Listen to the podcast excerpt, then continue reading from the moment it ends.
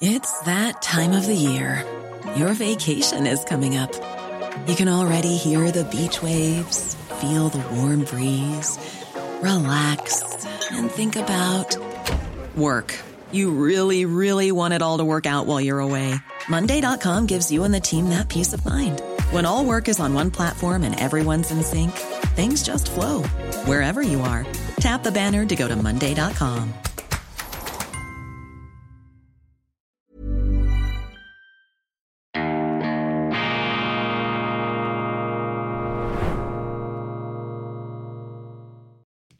Grüezi miteinander, ganz herzlich willkommen und einen wunderschönen guten Morgen, meine sehr verehrten Damen und Herren, liebe Freunde, vor allem in Deutschland und in Österreich. Ich begrüße Sie zur internationalen Ausgabe von Weltwoche Daily, die andere Sicht, unabhängig, kritisch, gut gelaunt, am Mittwoch, dem 28. Februar 2024. Deutschland erlebt eine unfreiwillige Chemotherapie durch eine linke, zerstörerische Politik. Das darf niemanden überraschen, das darf niemanden verwundern. Das ist ein gewissermaßen gewaltsamer Erkenntnisprozess, den Deutschland aus meiner Sicht von außen betrachtet jetzt durchmacht, weil man aus Übermut, aus ähm, Leichtfertigkeit, aus Fahrlässigkeit sich eingelassen hat auf linksgrüne Experimente, von denen man wissen konnte, wenn man es wissen wollte, dass sie in den Abgrund führen. Meine Damen und Herren, das sind doch keine Geheimnisse, das ist keine Raketenwissenschaft.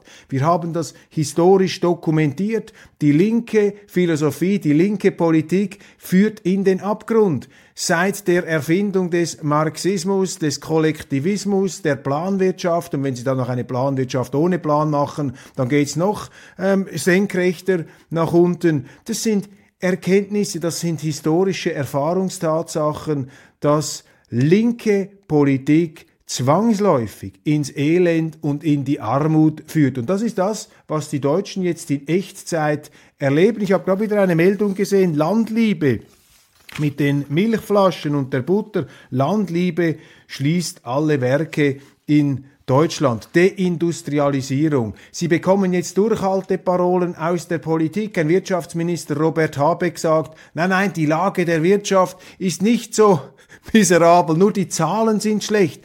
Um Himmels willen. Aber Sie können ihm ja nicht einmal einen Vorwurf machen. Wenn Sie einen Kinderbuchautor zum Wirtschaftsminister machen, dann kann das nicht gut herauskommen in den allermeisten Fällen. Es mag Ausnahmen geben, aber das ist keine. Also wenn Sie Amateure, die auch in ihrem Leben noch nie selber einen Franken, einen Cent, einen Euro selber verdient haben, die sich sozusagen direkt von der Schulbank ins Parlament und dann in die Regierung durchgeschlängelt haben, dann werden sie nicht eine dem Wohlstand und der Wirtschaft dienende Politik haben. Und es ist ja doch immer wieder faszinierend, dass Gesellschaften den gleichen Wahnsinn immer wieder durchexerzieren, weil sie vermutlich annehmen, dieses Mal gelingt's, dieses Mal kommt alles besser heraus. Und jetzt merken sie, dass es nicht besser herauskommt. Und wissen Sie, was immer, immer kommt bei den Linken? Das ist natürlich der Zwangsstaat von oben. Das ist die Diktatur, das tyrannische Element. Denn die Linken merken natürlich, dass ihre Illusionen nicht funktionieren in der Wirklichkeit. Aber anstatt sich einzugestehen, wie sie es machen müssen oder ich im Leben, wenn man mal einen Unsinn erzählt hat, einen Fehler gemacht hat, wo man hinsetzen muss und sagen muss, jetzt ist fertig, wir müssen gegensteuern, wir müssen umsteuern. Das können die offensichtlich nicht. Das darf nicht sein, weil die Ideologie regiert. Das abstrakte Denken, die sehnsuchtsvolle Denksynthese, in die man sich verliebt hat als Pseudo-Intellektueller. Und wenn es dann eben nicht aufgibt, was machen diese, aufgeht, was machen diese Linken? Ja, sie fangen an zu befehlen. Sie sagen, ja, jetzt müssen alle bestraft werden, die eine andere Meinung haben. Das sind alles Rechtsextreme, das sind alles Terroristen, das sind alles Nazis. Dann fangen sie an, sie einzuschüchtern falsche Meinungsäußerungen, nicht Handlungen, falsche Meinungsäußerungen aus Sicht dieser Linken, die in der Wirklichkeit scheitern, unter Strafe zu stellen. Ich habe im Portal Achtung Reichelt äh, einen Fall gesehen, der einem wirklich als Schweizer da massiv zu denken gibt. Und zwar berichten die Kollegen von einem Unternehmer in Bayern, äh, der sich mit Plakaten auf seinem eigenen Grundstück lustig gemacht hat über die aktuelle Ampelregierung mit einer ja, satirischen politischen äh, Plakataktion auf seinem Grundstück. Was passiert? Die Polizei führt bei ihm eine Hausdurchsuchung durch. Ich habe Ihnen ja erzählt, es gibt offenbar sogar eine grüne Polizei, eine Meinungspolizei, die sich das Portal Reichelt News auch schon vorknöpfen wollte. Meine Damen und Herren, wie viele Beweis, Beweise und Beispiele wollen Sie noch haben, um zu sehen, in welche Richtung das es geht? Jetzt kann man natürlich beruhigend dagegenhalten und sagen, ja, alle verlieren mal den Kopf, alle werden mal übermütig und die Deutschen sind zum Opfer ihrer gigantischen Tüchtigkeit geworden und viele Unternehmer, Bürgerliche haben die Politik der Politik überlassen, haben gedacht, ja, das müssen wir uns nicht kümmern, die machen das schon. Aber sie merken jetzt, die Politik ist zu wichtig, als dass man sie Berufspolitikern oder Berufsdilettanten überlassen kann. Und das ist für uns Schweizer nicht unerheblich, was sie in Deutschland machen. Ganz im Gegenteil.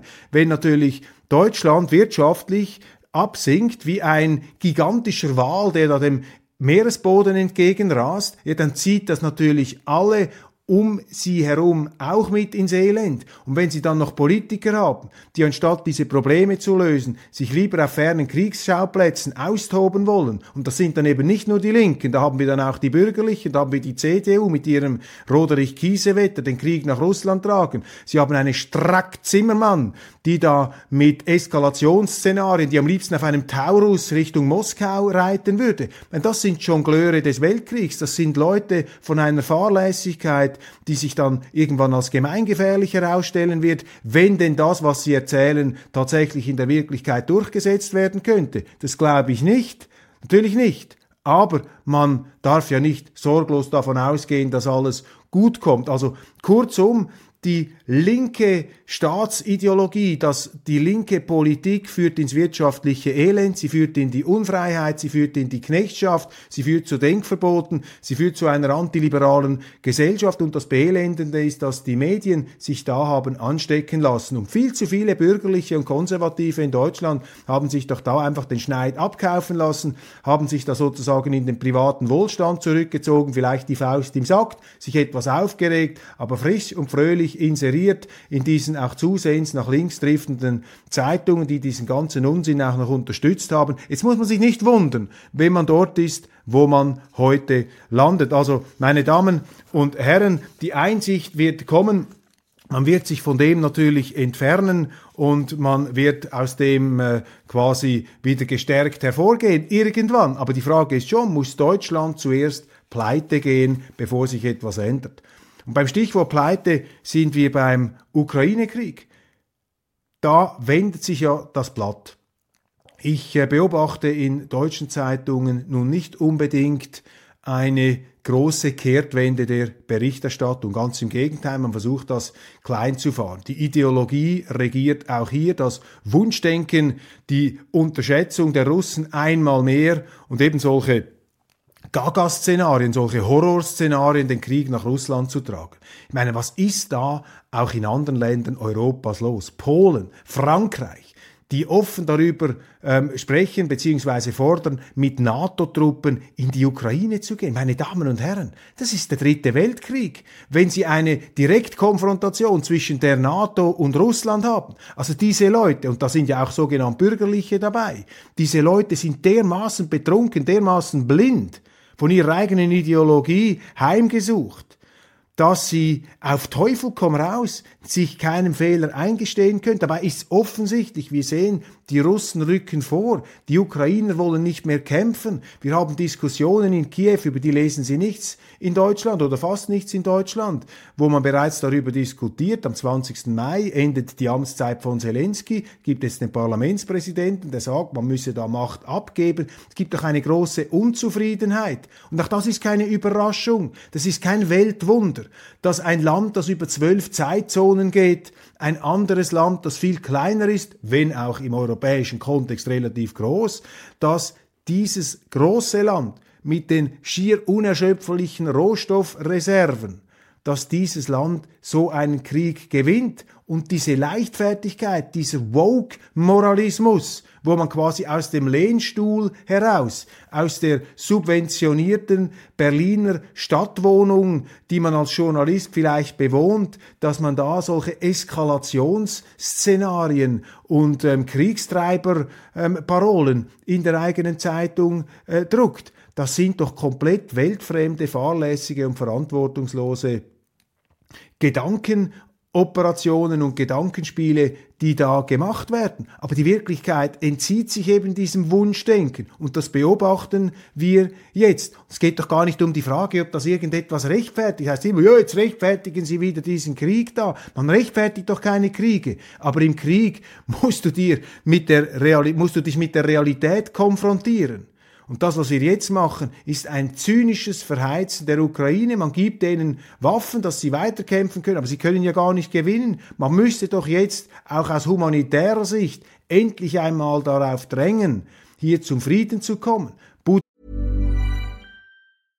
How would you like to look five years younger? In a clinical study, people that had volume added with Juvederm Voluma XC in the cheeks perceived themselves as looking five years younger at six months after treatment. Look younger, feel like you. Add volume for lift and contour in the cheeks with Juvederm Voluma XC. Reverse signs of aging by adding volume to smooth laugh lines with Juvederm Volure XC. For important safety information and to find a licensed specialist, visit juvederm.com. That's J U V E D E R M.com. Not for people with severe allergic reactions, allergies to lidocaine, or the proteins used in Juvederm. Common side effects include injection site redness, swelling, pain, tenderness, firmness, lumps, bumps, bruising, discoloration, or itching. There's a risk of unintentional injection into a blood vessel, which can cause vision abnormalities, blindness, stroke, temporary scabs, or scarring. Talk to a licensed specialist to find out if it's right for you. Quality sleep is essential. That's why the Sleep Number Smart Bed is designed for your ever evolving sleep needs. Need a bed that's firmer or softer on either side? Helps you sleep at a comfortable temperature? Sleep Number Smart Beds let you individualize your comfort so you sleep better together. JD Power ranks Sleep Number number 1 in customer satisfaction with mattresses purchased in-store. And now, save 50% on the Sleep Number limited edition Smart Bed for a limited time. For JD Power 2023 award information, visit jdpower.com/awards. Only at a Sleep Number store or sleepnumber.com. Putin hat es ja gesagt, x-fach, ich will verhandeln. Er hat auch diesen Unterstellungen eine Absage erteilt, er wolle da mit den Russen die, die NATO angreifen. Das ist ja der nächste Jux, der jetzt herumgeboten wird. Überall, vor allem in englischen Zeitungen, ist die NATO bereit. Es werden Karten gezeigt, wie die russische Armee ins Baltikum einfallen könnte. Natürlich ist das theoretisch nie auszuschließen. Und wenn man selber natürlich über Jahre und Jahrzehnte die eigene Verteidigung vernachlässigt hat, muss man sich auch nicht wundern, wenn irgendeiner äh, Appetit bekommen könnte, das zu tun. Aber ich glaube, selbst wenn man davon ausgeht, dass auch ein russischer Präsident nicht frei ist von Größenwahn, ähm, was ja naheliegend ist, wenn sie so ein riesiges Land so lange kommandieren, ähm, dass selbst äh, ein Putin nicht wahnsinnig genug wäre, ich will ihm nicht unterstellen, er sei wahnsinnig, nicht wahnsinnig genug wäre, einen dritten Weltkrieg heraufzubeschwören. Das sind Fantasien, die man natürlich haben kann, aber die in der Wirklichkeit nicht verwurzelt sind. Also das ist der nächste Kriegsschauplatz und wir haben davon gesprochen, was passiert, wenn Deutschland pleite wird. Ja, wir sehen jetzt, die Ukraine wird zerstört. Man hätte schon 2022 einen Frieden haben können. Jetzt wird natürlich da weitergekämpft, nach wie vor. Und das wird Tausende von Milliarden kosten. Das wird mehr kosten, dieser Wiederaufbau, als wir uns vorstellen können. Und dieser Wiederaufbau, das müssen wir uns auch wieder vor Augen führen, ist natürlich auch ein gigantisches Geschäft. Da lauern natürlich jetzt schon so und so viele Firmen und Oligarchen, übrigens auch in der Ukraine, die dieses dann fließende Wiederaufbaugeld verwenden werden. Also es gibt natürlich auch so zynisch das klingen mag, es gibt natürlich auch ein materielles Interesse daran, diese Ukraine zerstören zu lassen, weil dann sehr viele Firmen das wieder aufbauen können in einer Art Wirtschaftswunder. Und wenn sie mit einer dermaßen korrupten Wirtschaft konfrontiert sind wie in der Ukraine, dann werden sich da einige dieser Oligarchen, das sind dann Leute, die nicht unbedingt unserer westlichen Wertegemeinschaft, dieses hochdröhnende Wort, entsprechen werden. Also auch da, und da kommt etwas auf Deutschland zu, weil Deutschland ist ja das eines der ganz wenigen Länder in der Europäischen Union, das noch zahlungsfähig ist. Und ich befürchte, dass bis ins Jahr 2030 eine Situation entsteht, in der dann Deutschland tatsächlich in der EU nicht mehr zu den reichen Ländern gehört, sondern quasi auf dem gleichen Stand des Unwohlstands, Armut, vielleicht etwas zu hoch gesagt, aber doch der relativen Armut steht wie alle anderen. Und darum kritisiere ich auch in der Schweiz die Bestrebungen unserer Politik, in diese EU zu gehen. Man muss ja nur mal schauen, wo die Schweiz steht und wo die EU steht. Da kannst du ja bei klarem Verstand nicht zum Schluss kommen, die Schweiz müsste jetzt da hinein, in diese Nivellierungsmaschine, in diese Nivellierungsmaschine nach unten. Und in Deutschland beobachten wir jetzt, wenn es so weitergeht, dass da natürlich äh, der Wohlstand mit beiden Händen zum Fenster rausgeworfen wird. Und da profitieren dann sehr, sehr viele Leute, äh, gerade in der Ukraine, die sich da die Taschen füllen. Und das ist kein Vorwurf an die. Die werden auch sagen, ja, ihr habt uns ja da ermuntert, Krieg zu führen gegen Russland. Man wird sagen, ja, wer hat die Friedensverhandlungen 2022 sabotiert? Das waren die Amerikaner. Aber die Amerikaner, die sind weit weg, äh, jenseits des Ozeans. Zahlen zur Kasse gebeten werden dann die Deutschen.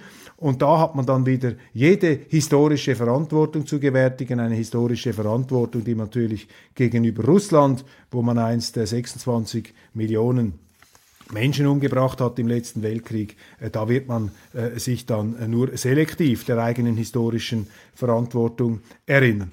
Immer noch zu reden geben die Vorgänge da an der Berlinale gebe zu, das ist jetzt für mich nicht ein weltbewegendes Ereignis, aber es hat in den deutschen Medien sehr viel ähm, Aufruhr ausgelöst. Und zwar geht es da darum, dass äh, offenbar ein paar Politiker geklatscht haben, als Israel kritische Töne gefallen sind auf der Berlinale Bühne und zwei davon, der regierende Bürgermeister in Berlin, der Kai Wegner und die Frau Claudia Roth, unvermeidlich, die haben geklatscht und nachher dann mit windigen und äh, schummrigen Begründungen sich wieder von ihrem eigenen Klatschen distanziert und das wird jetzt zum riesigen Skandal gemacht. Für mich ist das Ganze ein riesen Affentheater. Und man hat langsam das Gefühl, dass sich Deutschland auch in der öffentlichen äh, Selbstdarstellung gewissermaßen abschafft, denn die wissen gar nicht mehr, von wem sie sich jetzt nun alles distanzieren müssen. Meine, zum einen laden sie an dieser Berlinale, massiv steuerfinanziert, laden sie eine AfD aus,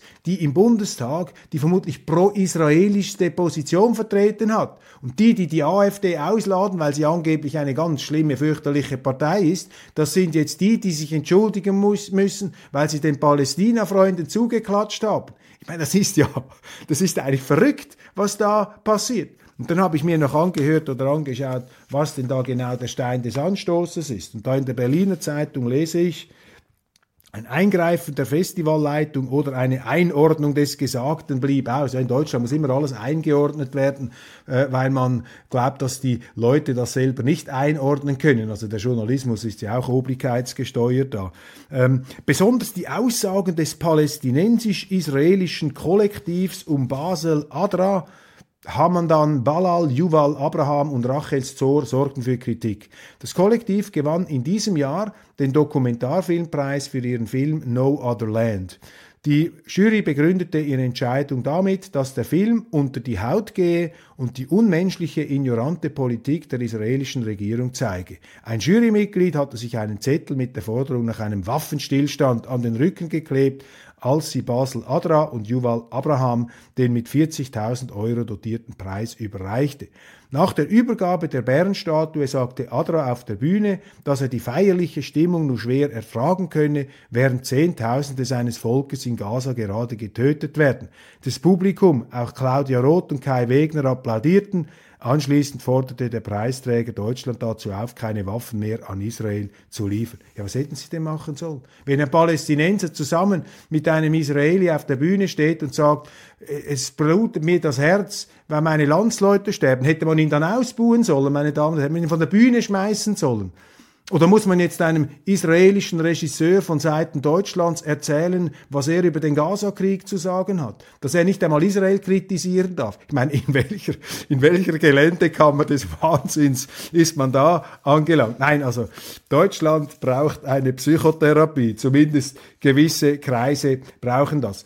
Weitere Nachrichten. NATO-Truppen in die Ukraine. Scholz widerspricht Macron. Scholz, der Zögerer, die letzte Verteidigungslinie sozusagen der Zivilisation in der deutschen Politik, zumindest in der Regierung. Dann lese ich, in Berlin schießen die Syphilisfälle in die Höhe. Einige Bezirke sind von dem Anstieg der Geschlechtskrankheit besonders betroffen. Berlin ist mittlerweile sogar die Syphilis-Hauptstadt. Was natürlich nicht erwähnt ist, dass das Ganze mit äh, Zuwanderung zu tun haben könnte. Kleingefahren werden auch in deutschen Medien Nachrichten ähm, wie die des ähm, ukrainischen Geheimdienstchefs Budanov, der gesagt hat, Zelensky sei leider eines natürlichen, Entschuldigung, Zelensky, ähm, Nawalny, äh, entschuldigen Sie, Nawalny, der russische Aktivist, sei leider eines natürlichen Todes gestorben. Das wird nicht in unseren Medien berücksichtigt, genauso wenig wie die Aussage des ähm, russischen Armeechefs Shoigu, der ähm, zitiert wird, dass die Ukrainer 444.000 Soldaten verloren hätten insgesamt. Das widerspricht der Zahl von Präsident Zelensky, der von wie viel?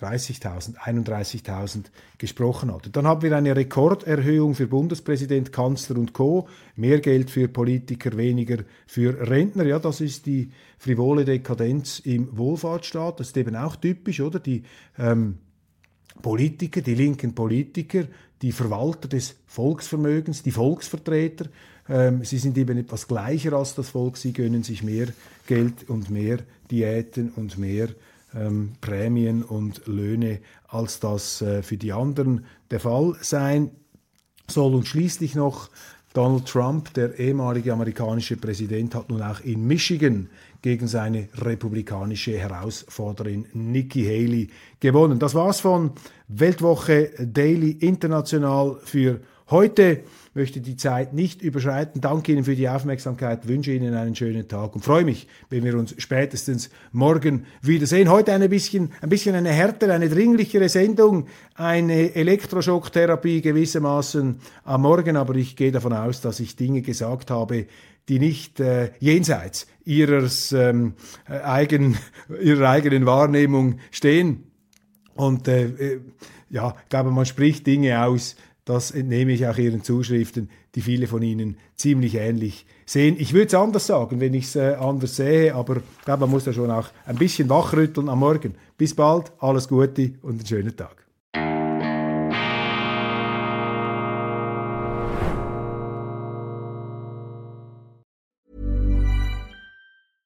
Imagine the softest sheets you've ever felt. Now imagine them getting even softer over time. That's what you'll feel with Bowl and Branch's organic cotton sheets. In a recent customer survey, 96% replied that Bowl and Branch sheets get softer with every wash. Start getting your best night's sleep in these sheets that get softer and softer for years to come. Try their sheets with a 30-night guarantee. Plus, get 15% off your first order at bowlandbranch.com. Code BUTTERY. Exclusions apply. See site for details.